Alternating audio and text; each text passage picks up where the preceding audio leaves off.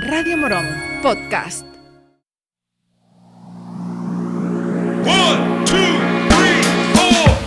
Comienza Ser Emprendedores, el espacio sobre negocios con José Aracil.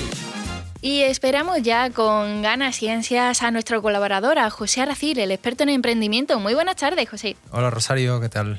Bueno, pues muy bien, esperando a ver qué contenido nos traes esta semana. Bueno, pues esta semana voy a empezar con... Te voy a hacer otra prueba, como la semana pasada. Te voy a poner unos sonidos a ver si tú sabes de qué son, ¿vale?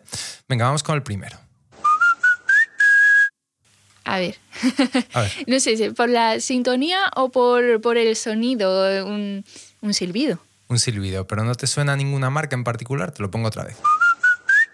Sí, eh, para pa, pa, pa. bueno, ese es el de McDonald's. Venga, vamos con otro, a ver si este te suena. Este sí, este es de Netflix, ¿no? El de Netflix, eso es. Y por último, este, a ver si te suena. ¿Ese qué es? Este sí, eh, José, porque mm, creo que lo llevo escuchando toda mi vida por, por, las calles. Esto es el sonido del afilador. El sonido del afilador, efectivamente. Bueno, pues esto es lo que se conoce como el marketing sonoro. Eh, esos son logotipos sonoros. Y por un lado vamos a hablar un poquito de esta disciplina y por otro lado hoy vamos a entrevistar a un afilador. Entonces, bueno, pues si queréis vamos a ello y, os cuento todo lo que os traigo para esta semana. Me parece genial y además novedoso que traigamos al ser emprendedores a, a un afilador mm, esperando ya este contenido. Muchas gracias, adelante. Vamos a ello.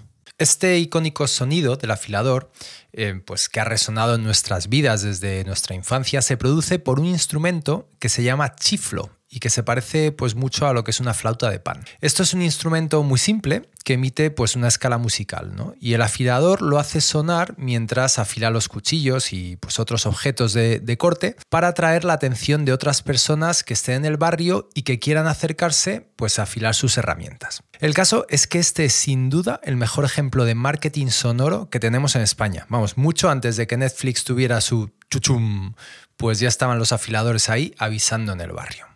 Entonces, el marketing sonoro no es más que una técnica que utiliza el poder del sonido para influir en lo que sienten o piensan los consumidores.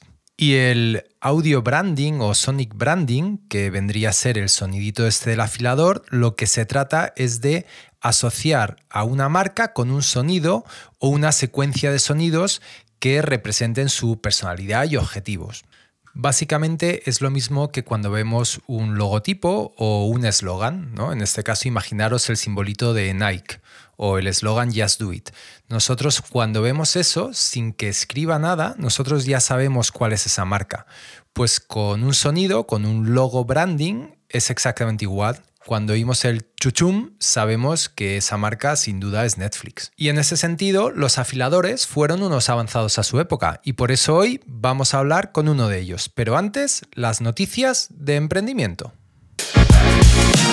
Y para contarnos las noticias de emprendimiento de la semana tenemos a Teresa Benítez, gerente del Grupo de Desarrollo Rural Serranía Suroeste, quien quiere compartir con nosotros un par de citas que sin duda debéis apuntar en vuestro calendario. Desde el Grupo de Desarrollo Rural vamos a celebrar en este mes de noviembre dos eventos relacionados con los productos, con los productos locales. Uno lo tenemos el día 16 de noviembre y vamos a tener en la Escuela de Hostelería de Sevilla, que está en la Cartuja, un encuentro con los alumnos de la escuela a la que le vamos a presentar un directorio de productos locales y artesanos. Y también nos ha propuesto la escuela eh, que ese día el menú que elaboran los alumnos para su restaurante pues se hace eh, con productos de nuestra comarca. Hemos elegido una lista de productos alimentarios, dulces, aceitunas, aceites y vamos a degustar el menú de ese día de los comensales que acudan al restaurante de la escuela a degustar ese menú con productos nuestros de aquí, de la comarca de la Serranía Suroeste. Y el día 30 de noviembre celebramos en nuestra sede en Aral, que es en el Centro CAFA, unas jornadas técnicas destinadas al estudio y conocimiento de los circuitos cortos de comercialización. Esta jornada la dirigimos a los empresarios, comerciantes, consumidores que quieran saber pues, cómo funcionan estos circuitos en los que los productos locales se pueden, se pueden adquirir en un mercado cercano. Fantástico.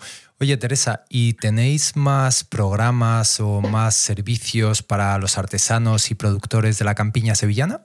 Pues mira, concretamente estamos desde el propio Grupo de Desarrollo hace un año, dentro de poco terminaremos este proyecto, de eh, un proyecto que se llama Estrechando Lazos de promoción y, sensibilización con el consumo de proximidad, con el consumo de productos locales y el comercio de proximidad. En este proyecto hemos elaborado un directorio, pero en este proyecto tenemos a disposición de eh, los empresarios, de los ciudadanos, de los artesanos, una comunidad virtual, una plataforma que se llama Conecta Serranía. Es una plataforma, entrando en nuestra web de Serranía Suroeste, en, el proyecto Estrechando Lazos, se encuentra la conexión a esta plataforma. Se puede entrar, pedir registrarse y una vez que te registras, tanto los empresarios, los comerciantes, los productores, los artesanos, incluso los consumidores pueden entrar en y formar parte de la comunidad, conocer los productos que hay, eh, conectar, que es lo que nos interesa, que conecten los productores con los comercios. Hay una sesión de comercio, ya tenemos ahí más de 80 productores. Esta plataforma es gratuita y está a disposición de los artesanos. Fantástico, pues dejaremos el link en las notas del podcast. Empiezo la sección entrevista con una mala noticia y es que a última hora el entrevistado ha decidido que no quiere aprovechar la oportunidad de salir en cadena ser, en cadena dial y en el podcast y sin tiempo para grabar a otro afilador, que no hay muchos, me veo obligado a dejarme de palabras punzantes y hacer esta sección yo solo. Ya sabes que en otros programas siempre hablo de los negocios de nicho, es algo que a mí personalmente me gusta mucho, pero ha habido oyentes que me han escrito diciendo, ¿Pero a qué te refieres con un negocio de nicho? Entonces he pensado que este era un buen episodio para explicar exactamente cuáles son las características de un negocio de nicho y por qué es interesante invertir o iniciar en uno de esos negocios. Entonces, a grandes rasgos, un negocio de nicho es como pues ese pequeño rincón secreto en el mundo de los negocios donde pues te conviertes en el rey o la reina de algo muy específico. Por ejemplo, imagínate que eres pues el afilador de cuchillos. Y no solo eso, sino que además también vendes lo que son las piedras para afilar. Bueno, pues eso es el ejemplo perfecto de un negocio de nicho. Te voy a poner otro que a mí me ha sorprendido mucho cuando lo vi. ¿Os acordáis de los disquetes, ¿no? Los disquetes que utilizábamos antiguamente para grabar, esos que eran de plástico y lo metías en la disquetera cada vez que querías guardar un documento antes de los discos duros incluso. Bueno, pues te sorprenderá saber que todavía se venden. Pero no solo eso, es que la empresa que los vende, que ya quedan muy, muy, muy pocas en todo el mundo, factura millones y millones de euros. ¿Por qué? Porque ha encontrado un nicho. Y es que todavía hay muchas empresas que los usan. Y tú dirás, ¿Qué me estás contando? ¿Cómo es eso posible? Bueno, pues imagínate, por ejemplo, máquinas industriales o máquinas que están en eh, centros médicos, por ejemplo, para tareas muy específicas. Esos son máquinas que se crearon hace 20, incluso 30 años y que todavía hay que darles mantenimiento y todavía requieren este tipo de disquetes. Con lo cual, hay una empresa que se dedica a encontrar todos los disquetes que todavía estén en buen uso alrededor del mundo y vendérselo a estas otras empresas. Eso es un nicho.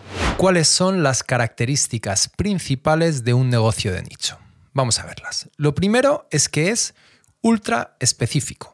No intentes ser el maestro de todo, como pues en una tienda estilo el corte inglés, ¿no? No, hay que enfocarse en un área muy concreta y volverte un auténtico experto en ella. Eso es muy importante y es que tienes que dominarla al máximo. La segunda característica es que el público objetivo está muy definido. Es decir, el negocio que vayas a gestionar o que estés creando no debe tratar de atraer a todos. Más bien, te debes concentrar en un grupo de personas o empresas que tienen un interés máximo en lo que ofreces. Volviendo al ejemplo del afilador, bueno, pues serán, por ejemplo, los chefs, los amantes de cocina, o a lo mejor para afilar eh, temas, em, pues como puede ser industriales, ¿no? Otra característica es que tienes menos competencia directa porque eres tan específico que hay muchísima menos probabilidad de que compitas con gigantes del comercio, ¿no? Más generalistas. Porque no estás tratando de vender todo, sino más bien algo que la gente sabe que tú haces increíblemente bien y que tiene interés en ello.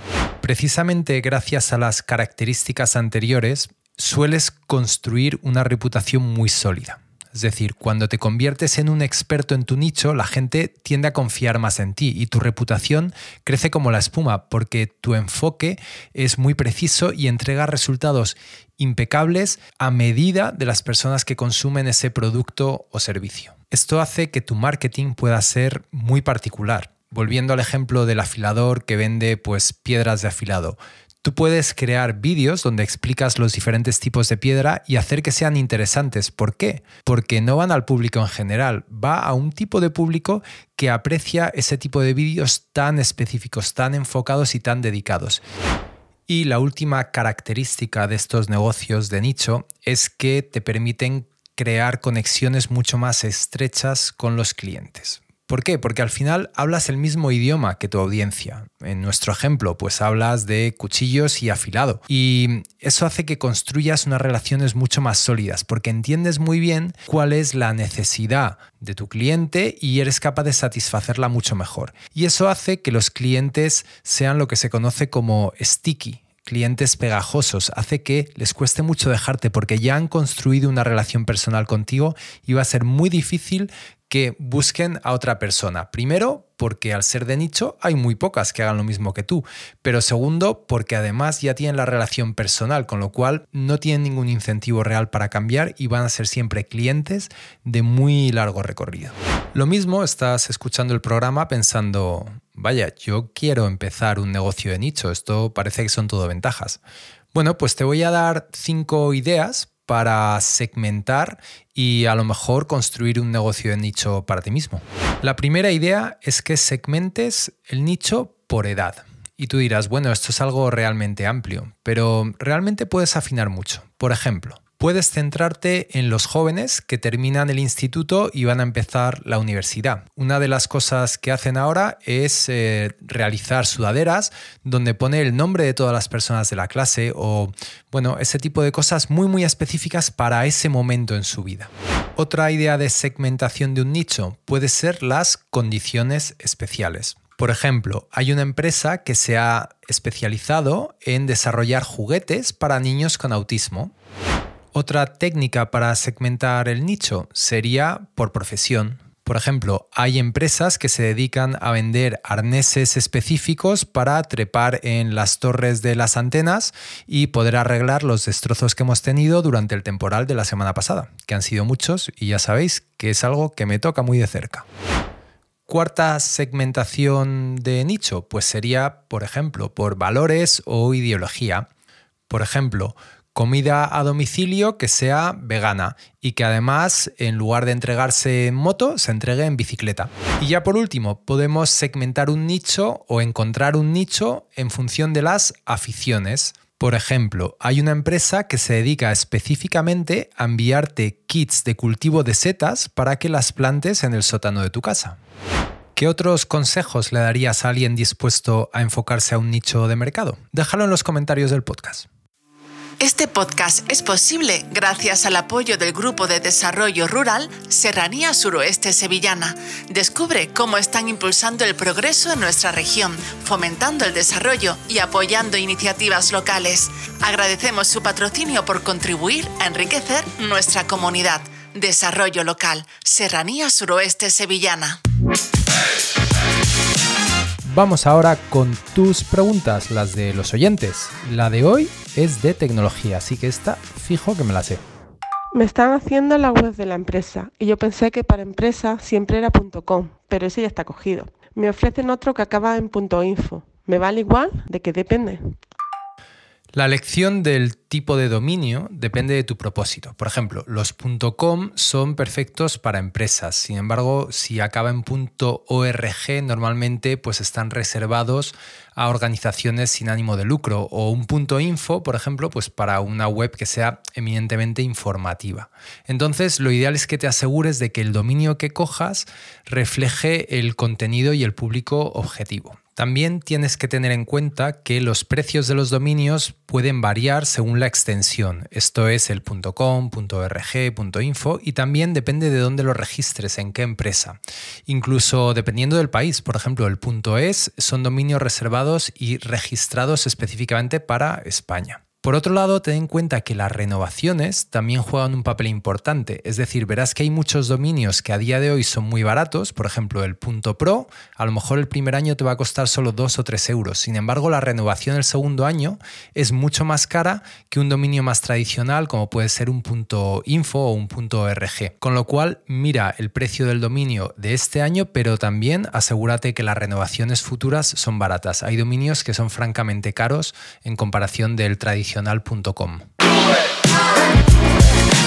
si me escuchas por las ondas en la FM o incluso en directo a través de las aplicaciones de la cadena SER o cadena Dial, que sepas que hay un podcast y allí puedes encontrar nuestros datos de contacto para, por ejemplo, mandarnos preguntas o incluso participar. Si eres una empresa y quieres que te entreviste, ahí me lo puedes solicitar. Nos vemos la semana que viene en otro programa de Ser Emprendedores.